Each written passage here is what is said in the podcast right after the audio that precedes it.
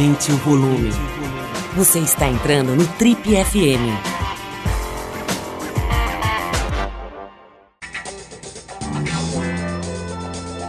Oi, aqui é o Paulo Lima e a gente começa agora mais um Trip FM, o talk show da revista Trip.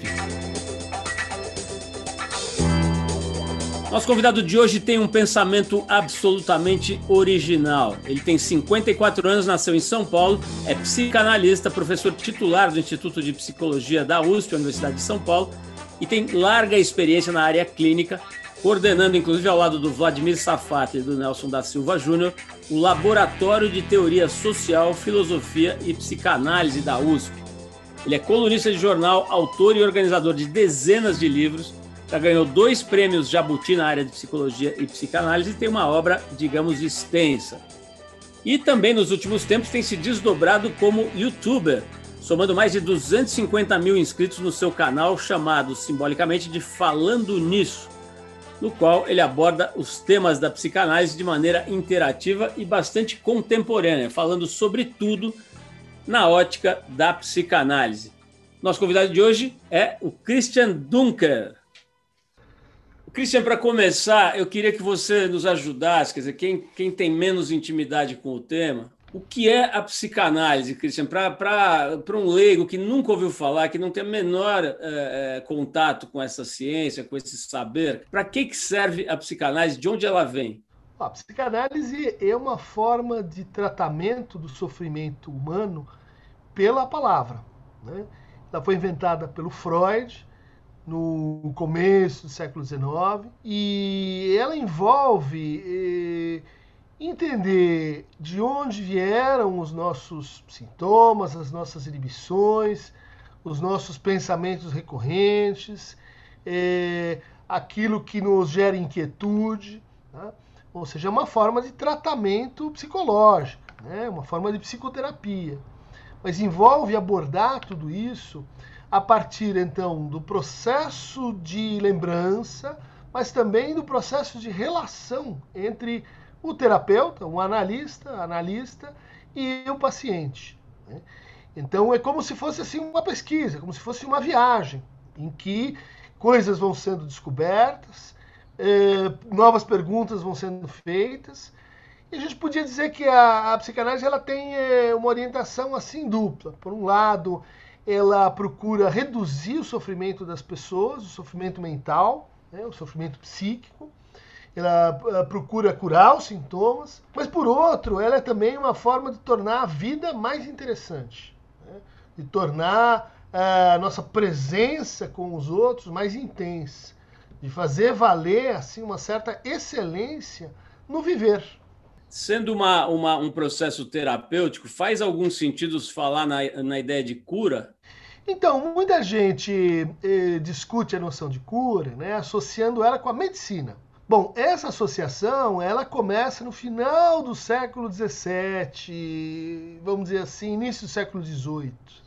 A cura é, na verdade, um conceito filosófico. Na Grécia Antiga surge, eh, inclusive, eh, isso fica mais claro pela tradução que, que, que, a, que, o conceito, né, que a palavra latina cura tem, que é cuidado. Né? Quando você pensa em cura hoje, você pensa assim, não, agora estou uh, uh, livre dos meus complexos, sou uma nova pessoa. Não, cura não quer dizer isso. Cura quer dizer cuidado. E cuidado implica inúmeras práticas né, de orientação para si e na relação para o outro que muitas vezes a gente desconsidera práticas de autoobservação, práticas eh, de olhar para os seus sonhos, práticas que envolvem rememorar a sua história, sua biografia, práticas que envolvem meditação, por exemplo, né? meditação, meditação ocidental, vamos dizer assim. Então é, é, é, a psicanálise ela é herdeira dessas, dessas práticas né? É de cura no sentido antigo, não no sentido moderno. Né? Ela é herdeira dessa, desse olhar para a nossa vida e pensar sobre ela. Ô, Christian, eu, eu agora que estou satisfeito com a, com a sua resposta sobre de onde vem a psicanálise e o que é, eu pergunto de onde vem você e o que é você? Quem é você? Se você preferir deitar no divã, fique à vontade. Tá? Então, aí, como a gente intuitivamente já sabe o que faz uma análise, né? Ela faz a gente se perguntar coisas meio óbvias, meio básicas, mas cuja resposta é muito difícil, né? Cuja resposta é até meio traiçoeira. Se eu disser que eu de mim nada conheço, senão mistura, inconstância, incoerência, citando Montaigne, você vai dizer, você está se defendendo, você está tentando assim dar um drible, que de fato essa, essa pergunta é uma pergunta que ela propicia mais uma história do que de fato né, é, requer uma, uma verdade última. Né? Mas eu posso dizer, eu sou uh, um psicanalista que se formou uh, no Brasil, numa época em que a psicanálise eh, exigia, vamos dizer assim, uma, uma disciplina de silenciamento e de obediência muito grande né, para você se tornar psicanalista. A psicanálise ainda era uma prática assim, muito ligada às elites, né, é, feita pelas elites, para as elites. É, até que eu fui é, fazer meu pós-doutorado na Inglaterra. Eu sempre tive uma prática clínica junto com a docência. Sou também um professor né, lá na USP. É, mas antes de professor, ser professor na USP, eu passei assim por inúmeras universidades, né? na periferia, no interior de São Paulo. Eu me dei conta, né, de que o Brasil era mais do que a bolha assim que eu vivia. Quando eu fui para a Inglaterra, isso se, se potencializou, porque eu percebi ali que a gente conseguia falar a língua de Lacan, mais ou menos se virava com Freud, entendia de Melanie Klein, mas a gente entendia muito pouco de Brasil. A gente não, a gente não tinha uma, assim, uma realização do que, que era fazer psicanálise no Brasil. É, e, e, reproduzindo as nossas contradições e, e, e, às vezes ignorando formas de sofrimento mais ou menos típicas e recorrentes do Brasil. Então, a partir desse momento, eu voltei com essa ideia de, é, vamos dizer assim, interpretar o Brasil, e daí veio esse trabalho sobre a cultura de condomínios, né? que eu acho que me tornou um pouco mais conhecido. Christian, é, você, como vários outros intelectuais aqui no Brasil e no mundo inteiro, né, de uns anos para cá, tiveram acesso né, e começaram a utilizar essas ferramentas de grande alcance, que são as plataformas digitais. Né? O seu canal no YouTube é bastante curtido, né, para usar a expressão aí do, que cabe aí nesse universo, né? E isso gera uma série de, de questões, né? Assim, tem, evidentemente, deve, deve ter críticas a isso, né? Em geral, tem na própria classe, né? Entre uhum. os intelectuais, etc. Pô, o cara é exibido, o cara quer aparecer, o cara quer ganhar dinheiro, etc. Tem também a questão dos haters, não sei como é que é para um profissional como você, né? Mas assim, acho que até a Madre Teresa de Calcutá, se tivesse o seu canal hoje no YouTube teria algum hater. Então me conta um pouquinho como é que é sair do, do, da Torre de Marfim, né? Daquela, daquele templo da intelectualidade que é meio é, inacessível, inabalável, né? Na, na, no, no, ideário uhum. assim é, antigo, digamos, e ir para ir para a pista, né? Não, eu acho que você descreveu muito bem o que eu tento fazer já há algum tempo, né? E isso envolve experimentação, isso envolve um tanto de humor. Uh, no meu caso, uh, isso foi assim trazido pela banda de rock dos meus filhos. Né? Eles uh, sacaram que, enfim, o dinheiro estava indo para o YouTube e eles queriam montar um canal, mas eles não tinham assim sobre o que falar, qual era o conceito do canal, né? E daí eles olharam para o tio aqui e falaram: oh, tio, eh, vem fazer, falar uns negócios aqui, umas groselhas pra gente e tal, e daí a gente aprende a fazer o canal. Né? Você não precisa se meter. A gente faz as perguntas, a gente inventa o negócio e tal. Porque era mais assim para eles aprenderem, né? E daí, é, nesse esquema, assim, e porque isso é muito compatível com a ideia de, de baixar muros, de, de, falar com as pessoas, eu falo, ah, topo sim, mas, ó, é, tudo que a gente ganhar de vocês, e vocês fazem tudo também. Você seleciona as perguntas, iluminação e tal. Então, uh, eu acho que eu conto essa história porque é, esse processo tem muito que ver com um modo de fazer coisas, não só com o produto, né, com a, com a, com a produção, com o objetivo que tem.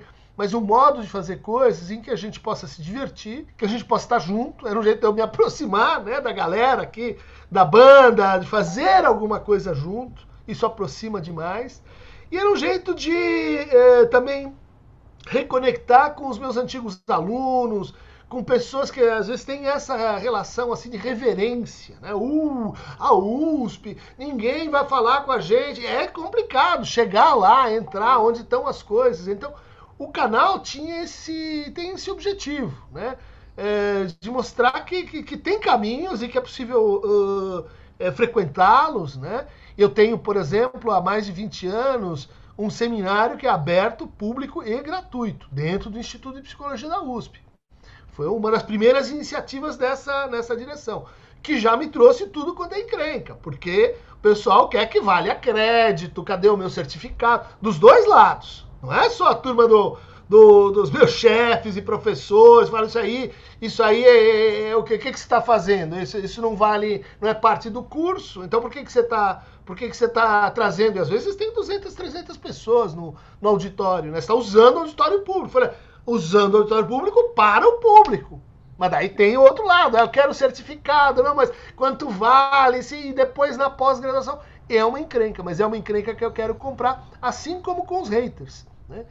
Eu tenho essa ideia de que os psicanalistas, não é minha, vem do Levi-Strauss, né, descendem dos xamãs. E os xamãs no Brasil, os tupinambás, por exemplo, os calvás, eram xamãs guerreiros. E, eram xamãs que queriam, assim, canibais. Mas não só comer a, o corpo do outro, comer palavras. Né? Eles eram fascinados por palavras.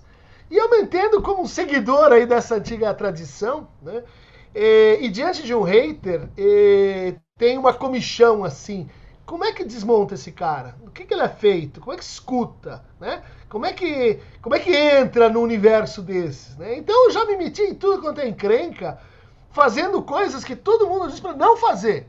Le, não leia os comentários. Vou lá, leia o comentário. O pior comentário, ah, vem aqui, vamos conversar. Não, mas o cara vai te xingar, ele vai para cima da sua mãe. Falo, ah, não, mas a minha profissão é essa.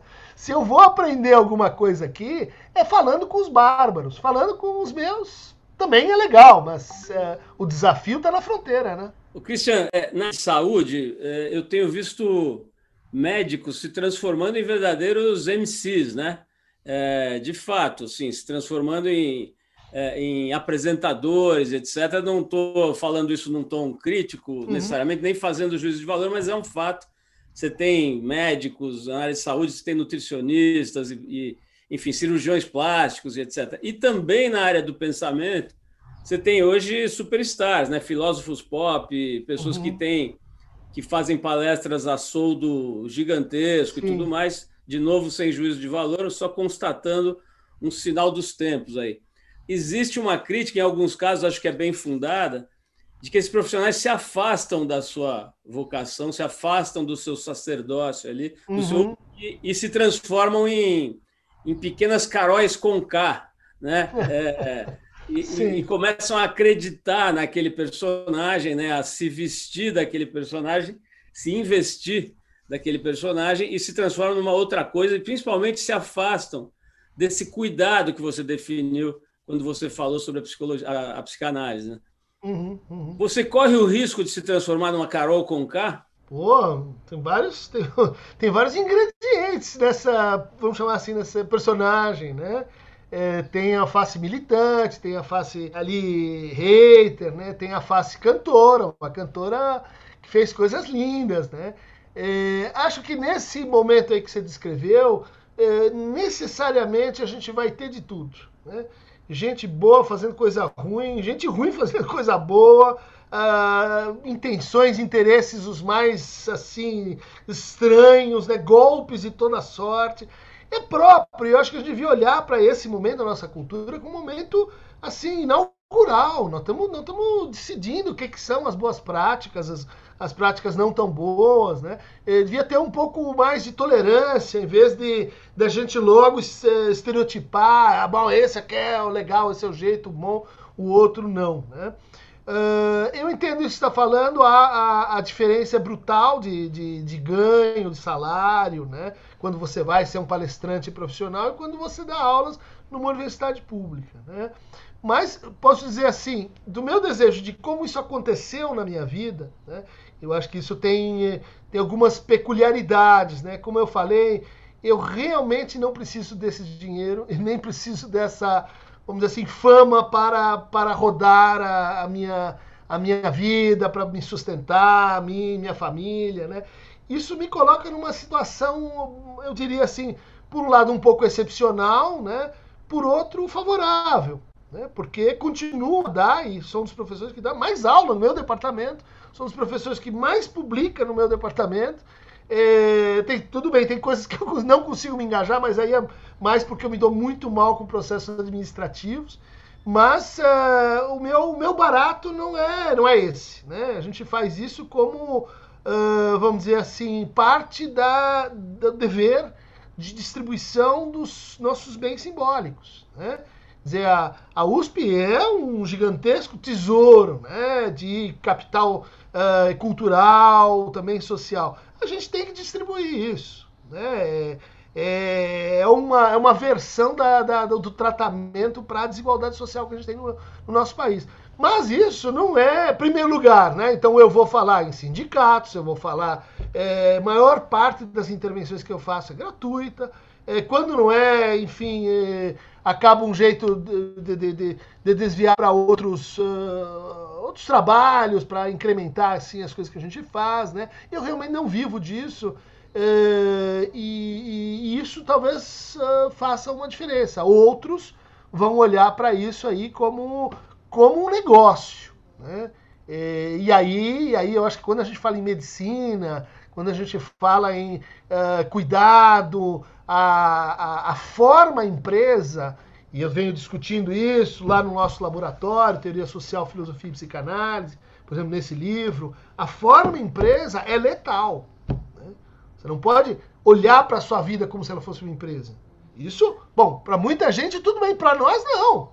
Esse tema me interessa muito, mas eu, como eu citei aqui a Carol Conká, acho que não tem como a gente não falar um pouquinho dessa pessoa, né, dessa artista, porque a gente está gravando essa conversa no, dois dias depois da eliminação dela, né? Foi, parece que foi a maior audiência da história da, uhum. da do Big Brother, a maior é, rejeição, né? Essa palavra por si só já carrega um peso, né? A maior rejeição da história.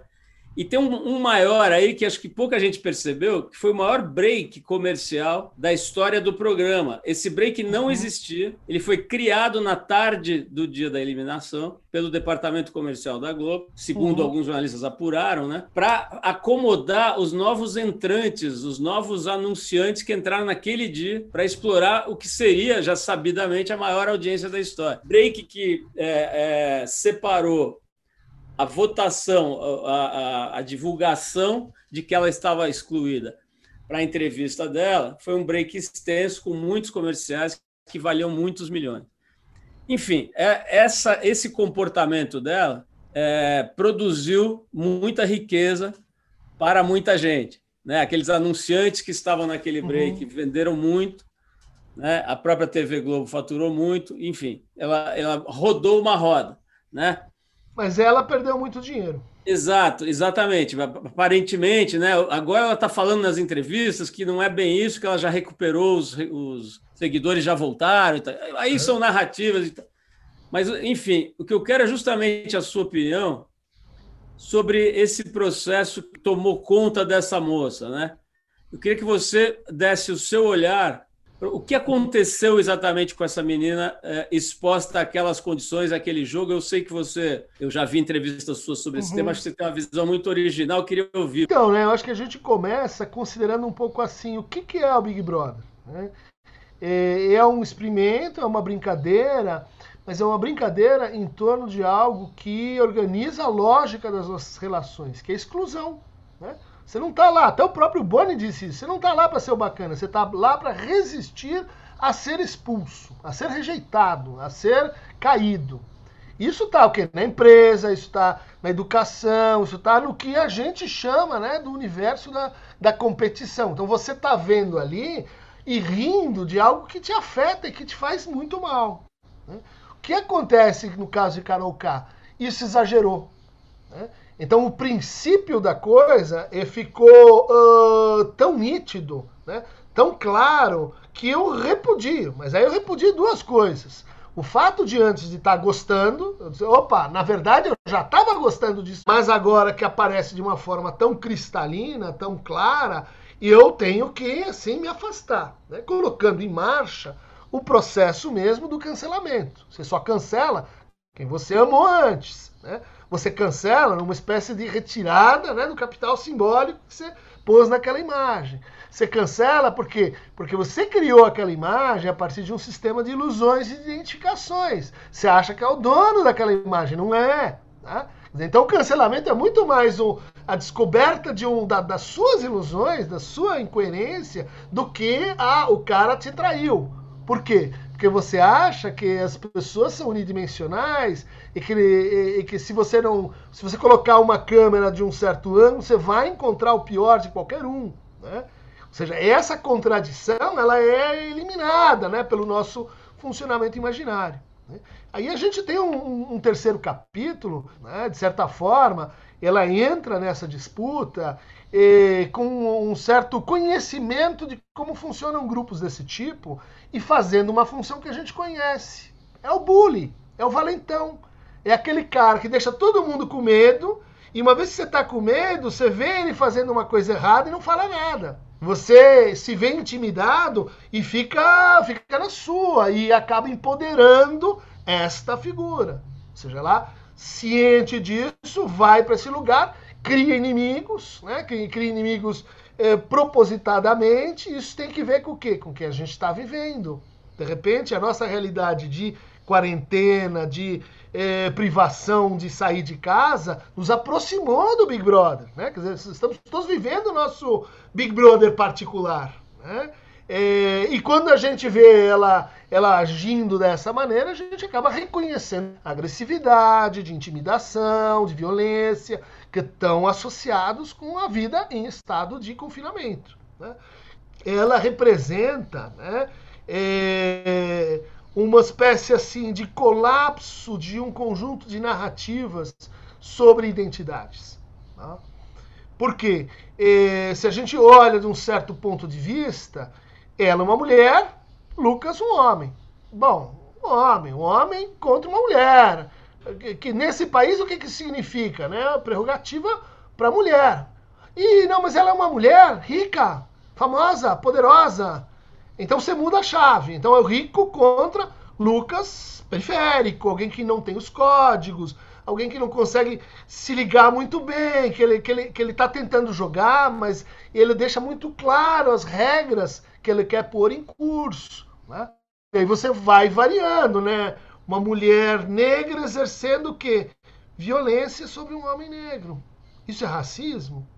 Será que estamos falando do racismo estrutural aí? né? aquele, aquele que nos toca a todos de forma transversal. Né?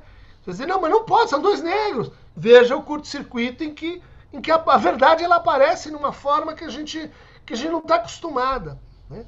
A gente está acostumado, e essa conversa talvez eh, precisa de uma reformulação, a pensar a guerra das identidades a partir de personagens unidimensionais. Né?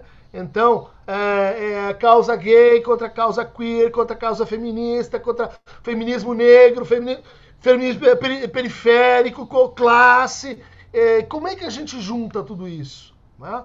Quer dizer, tem uma atitude que quer dizer, olha, tá vendo como isso, no fundo, é uma coisa nociva e tal. Não, a gente não precisa ler como o, o, o que está em jogo nessa, nessa combinação de gramáticas de sofrimento é muito mais complexo do que assim alguém que está num lugar privilegiado e o outro está como vítima, está sofrendo nas mãos dos outros. Né? A gente precisa mudar essa gramática né, da vítima e do carrasco, porque ela está por trás do cancelamento. Né? Ela é parte do cancelamento, ela é parte da lacração, ela é parte da, do negacionismo científico. Né?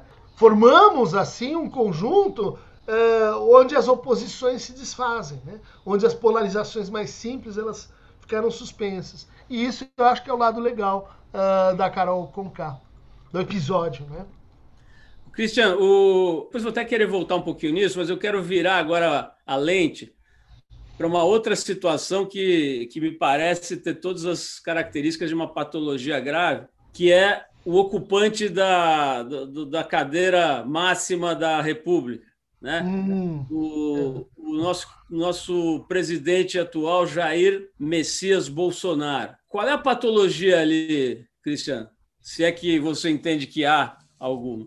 Olha, é, você tem é, algumas hipóteses né, sobre o funcionamento do personagem, mas é, eu diria que isso é menos importante né, do ponto de vista dos efeitos que ele acaba criando do que o que a gente chama de discurso bolsonarista. O personagem ele administra esse discurso.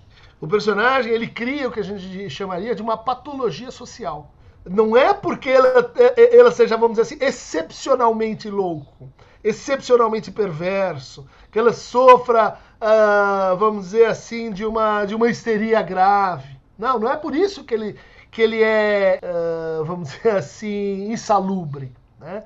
É pela forma como ele consegue eliciar nas pessoas o que elas têm de pior é na forma como ele consegue montar uma coisa que o Freud chamava de uma patologia artificial, que é ir lá em você e dizer assim: você não tem esse ódio por algum tipo de estrangeiro, de estranho, de diferente de você? Vamos amplificar esse ódio? Né? Vamos aumentar ele? Né? Vamos dirigir ele para uma figura? Vamos criar uma figura comunista? Né? Vamos criar uma figura, o petista, e daí a gente pode fazer um laço nós dois, aqui pessoal, então vamos dizer que uma característica do, desse personagem é a sua autenticidade. E ele realmente é um caso muito interessante porque ele não está mentindo. E ele está um pouco como uh, Big Brother, né? Mostrando pra gente como a gente se ilude, como a gente acha que não, ele, ele vai manter a economia porque ele está falando do posto Ipiranga, Olha só o Guedes, você está se enganando. Você sabe que não é isso? Assim como, ah, esse negócio de armas, violência, isso é só para campanha. Quando ele ganhar, vai ser diferente. Veja, no que, que ele está se baseando? Em ilusões que ele cria? Não, nas suas ilusões. Né? Ele está acalentando, né? ele está jogando com, a com o seu sistema de ilusões. Isso uh, vamos dizer assim, é extremamente devastador, porque ele vai então o nosso sistema de afetos dentro da, da família, dentro das nossas referências simbólicas. Ele vai, por exemplo, durante a pandemia, se conduzir de forma criminosa. Está denunciado no, no, em Haia, né? É, no, no, na Corte é, Internacional de Haia, é, pela condução que teve da, da pandemia. É, porque ele, ela vai fazer uma coisa que é assim, vai dividir a autoridade simbólica que lhe foi conferida. Para a gente fazer um sacrifício, nessa hora tão difícil, o que, que a gente precisa? Ah, tem que ser em nome de algo que, no qual a gente supõe que todos acreditem. Né? Tem que ser em nome de algo que aquela autoridade ela sintetiza e simboliza. O que, que o sujeito faz? Não é bem assim. É discutível. Tem a cloroquina, tem gripinha tanto faz né, se, se é verdadeiro ou não, se é bom ou não os argumentos que ele levanta. O que ele faz, que tem que ver com a patologia específica, é dividir. É dividir a nossa referência simbólica. E cada um de nós recebe a mensagem, então, de que, ah, se está dividido, então eu posso também, assim, seguir o que eu acho, né? E quando vai seguir o que eu acho, vai dar margem a passar por cima da, é, das medidas protetivas, passar por cima do cuidado com o outro, né? Então é, é um, é um discurso, é um discurso que, por exemplo, vai dar poder e legitimação indireta para a violência sobre quem tem menos poder. Então essa história de atacar os quilombolas, de ser é, misógino, é, você vai dizer, ah, mas é, é, um jeito, é o tio do churrasco e tal. Essa é a mensagem daquele inconsequente, né? Aquele que, que, ele, que ele só acredita na palavra dele. Ele acha que as palavras elas, elas, uh, elas são só feitas assim de fumaça. Mas o que, que vai acontecer lá no Brasil profundo? Né? Vai ser um homem que vai pegar isso, vai se autorizar para bater numa mulher, vai ser o rico que vai se autorizar isso para excluir o pobre, vai ser o branco que vai pegar isso para bater no negro. Quer dizer, essa capilarização da violência, ela está acontecendo. Né? E ela está acontecendo segundo uma aprovação gozosa do personagem. Né? Então, uh, vamos dizer assim, do ponto de vista clínico, parece ser alguém simplesmente assim que, que, que o Lacan, eu diria, ele tem, tem duas é, afirmações curiosas. Uma é que ele diz assim: é, o pior diagnóstico que há é normalidade, porque esse não tem cura. E a segunda afirmação que ela faz é assim: a gente deve recusar a psicanálise aos canalhas. Por quê? Porque o canalha, quando ele vem para análise, ele começa a descobrir do que é feita a canalice dele, ele vira um bobo. Ele vira assim um, uma pessoa débil, uma pessoa sem personalidade e tal. É, no fundo, se a gente tivesse que recorrer a um diagnóstico, é um canalha, mas um canalha nesse sentido. Não do grande maléfico, mas da pessoa limitada, da pessoa que não consegue se pôr em dúvida, da pessoa que não consegue entender o que é um lugar simbólico, não consegue entender o que é representar. Né? É, é alguém assim limitado, né? uma pessoa muito muito assim simplificada do ponto de vista psíquico, né? Cristiano, não sei se eu vou fazer uma simplificação perigosa aqui, mas se a gente trouxer para a mesa aquela afirmação do, do Paulo Freire, né? Se a pessoa não tem acesso a uma educação de qualidade, ela pode ocorrer o processo, tende a ocorrer o processo né, dela querer machucar quem a machucou, né? É, se tornar, sair da condição de oprimido para a condição de uhum. opressor, né? Uhum. É, tomando essa essa linha de raciocínio como referência, dá para fazer um paralelo entre a Carol Conká do BBB e o Bolsonaro do, da presidência da República? Quer dizer, ambos não tiveram acesso a uma educação, uhum, se viram na condição de se transformar em opressor e, e atacar quem os atacava? Olha, eu acho que aí você levantou um ponto muito interessante, né? Até assim, estudando a biografia do, do presidente, a gente encontra é, isso que você está tá sugerindo, assim, né? Que são uh, histórias né, de pessoas que eh, se entenderam e experimentaram-se a si mesmas como canceladas, né? como pessoas sem, sem voz, sem voto, sem possibilidade de participação, né? E que experimentaram uh, em si né, a violência. Né? Uh, o Bolsonaro era pequeno quando foram fazer a batida lá no Vale do Ribeira, procurando os terroristas, né, os comunistas escondidos, Lamarca e tal. E daí ele vê os tanques, ele vê aquela, aquela, aquela coisa toda ali do, dos soldados e tal. E aquilo, um soldado diz para ele: por que, que você não entra no exército? Né? Dá um folheto para ele e ele acaba entrando no exército, veja só, numa situação desse tipo. Né? O pai dele tinha sido acusado de prática ilegal da profissão, tinha sido perseguido, ou seja, alguém que tenha uma experiência né, de, de minoridade, minorização. Né? Assim como o Carol Conká. Né? É, a ideia do Paulo Freire é muito interessante, porque isso que te fizeram precisa ser transformado por uma educação emancipatória. Né? Por uma educação que tenha por horizonte a liberdade. Né? Por quê? Porque isso significa que você não vai se libertar sozinho. Tem que vir todo mundo junto. Por isso a educação é uma prática coletiva, né? de todos para todos.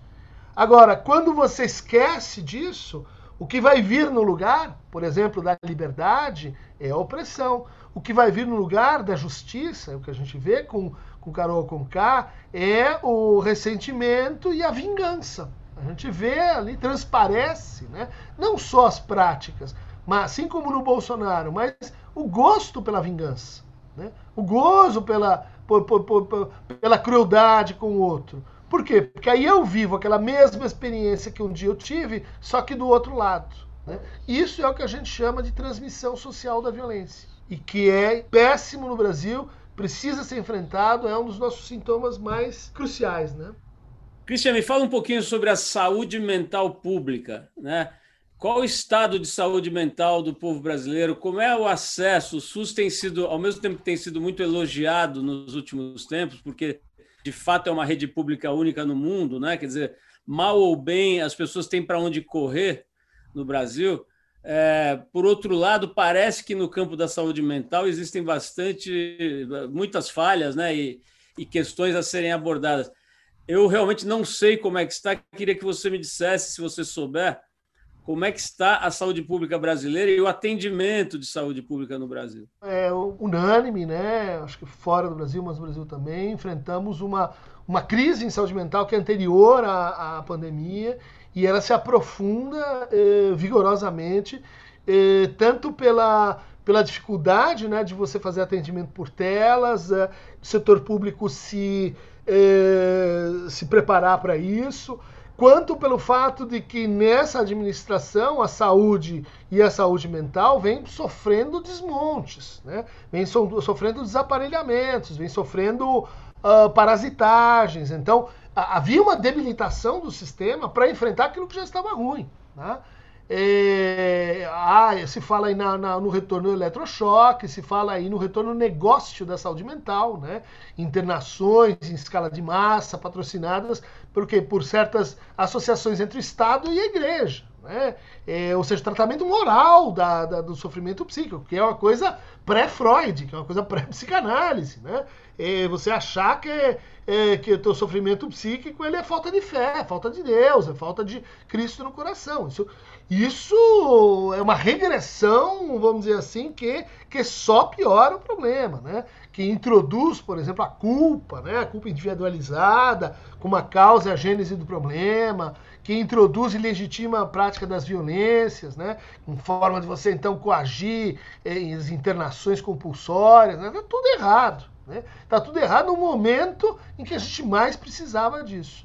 Eu acho que aí o que se salvou eh, foi a organização mesmo dos psicólogos, psicanalistas, que começaram a ir para, ir para não vou dizer para rua, mas para as telas, né? Começaram a, a atender, a fazer movimentos de eh, que torna a saúde mental mais acessível para as pessoas, mas eh, em nítido confronto com a, com, com a política de, de Estado. Né? Cristian, você citou no, numa certa altura do nosso papo um ponto muito interessante que eu não queria terminar sem abordar.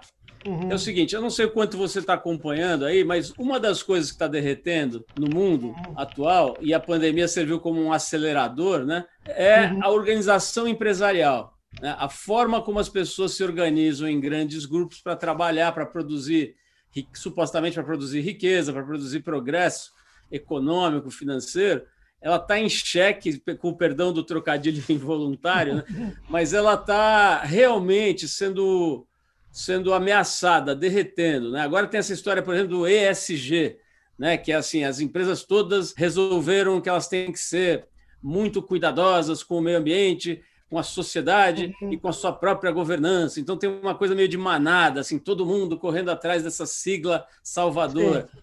Existe muita gente boa, inclusive gente que está totalmente inserida no mundo corporativo, que acredita que o modelo corporativo empresarial ele vai acabar. Ele não é sustentável na sociedade que se configura a partir de agora. O que, que acontece, o, o Cristian? A empresa é um lugar para construir maluco? Olha, a gente estudou esse processo, né? Eu acho que isso não é uma, uma característica de toda e qualquer empresa, né? Isso é uma característica de um modo de gestão, de uma maneira de entender como a gente produz mais é, empenho, mais dedicação, como a gente cria mais produtividade nas pessoas. Esse modo é datado, ele começa nos anos 70, ele entra em crise a partir de 2008 e ele tem uma característica básica do ponto de vista da sua aplicação, que é produzir sofrimento nas pessoas. Né? Produza mais sofrimento e elas vão produzir mais. Incrível! Diga como Jack Welch, eu vou demitir 20% aqui no final do ano. E as pessoas vão produzir mais, mas vão produzir mais à base do quê? Do medo de serem demitidas. Coloca um departamento contra o outro. Incrível! Produz mais, mas você produz mais o que também? Conflito, agressividade entre as pessoas. Cria políticas de bônus erráticas na mão de quem pode. Cria uma, uma política de todos os contratores que uh, produz muito mais a base de sofrimento. Vamos reconhecer isso. os manuais de management, coisas como uh, microgestão deviam ser proibidos, isso é criminoso do ponto de vista de saúde mental. Todo mundo sabe. Isso não tem que ver com empresa, tem que ver com essa ideia né, óbvia de que você pressiona, você você cria contratos de extorsão, você retira a proteção social do trabalhador e daí ele, cria, ele, ele produz mais. Depois, quando ele, quando ele vira, vira bagaço, você põe em outro lugar. Gente, vamos parar com. Não é o compliance que vai resolver isso, não é a dedicação à sustentabilidade, que são ótimas, muito importantes, não são as habilidades socioemocionais, não é mais empatia, para basear o seu método de administração em administração de sofrimento, em gestão de sofrimento. Dá para fazer, tem muitas empresas que fazem diferente. Cristian, quero te agradecer demais pelo papo. Acho que você tem sido aí uma espécie de farol, né? Tem, tem sido né, nessa, nessa escuridão toda que se abateu sobre o mundo. Até eu acho que isso, enfim, foi, foi agravado pela pandemia, mas isso vem de muito antes da pandemia, né? Um momento de transição gigantesco planetário, agora acelerado por esse vírus. Acho que pessoas como você que compartilham conhecimento, né? E, e, ficam tentando pensar com clareza sobre o que está acontecendo, funcionam como faróis num quarto escuro. Né? Isso é muito, muito importante. Acho que ajuda a gente a ficar um pouco menos louco do que a gente já está ficando. Né? Como diz o outro, Somos todos Carol com K. Boa! Eu quero te agradecer demais aí pelo papo, adorei te conhecer pessoalmente, é, ainda que com essa intermediação aí é, é. De, de, telas, né? Mas é, de verdade, obrigado e parabéns pelo teu trabalho, tá? Foi ótimo e eu queria mandar um abraço a todo mundo aí da Trip com quem eu trabalho, escrevo há muitos anos, vocês fazem um trabalho realmente excepcional, pioneiro. E tamo junto. Como diz o meu amigo Dexter, o rapper tamo juntão. Abração, Tchau, bom dia. Você ouviu mais uma edição do Trip FM, uma produção da Trip no ar há mais de 36 anos. Direção e apresentação Paulo Lima, produção, roteiro e edição Giovana Amorim. Se você quiser ouvir outras entrevistas nas edições anteriores do programa, é só ir ao tripfm.com.br ou procurar por nós na plataforma digital onde você costuma ouvir os seus podcasts preferidos. Nós estamos em todas elas, Spotify, Deezer e outras. Semana que vem a gente volta com mais uma conversa boa aqui no Trip FM. Abração e até a próxima!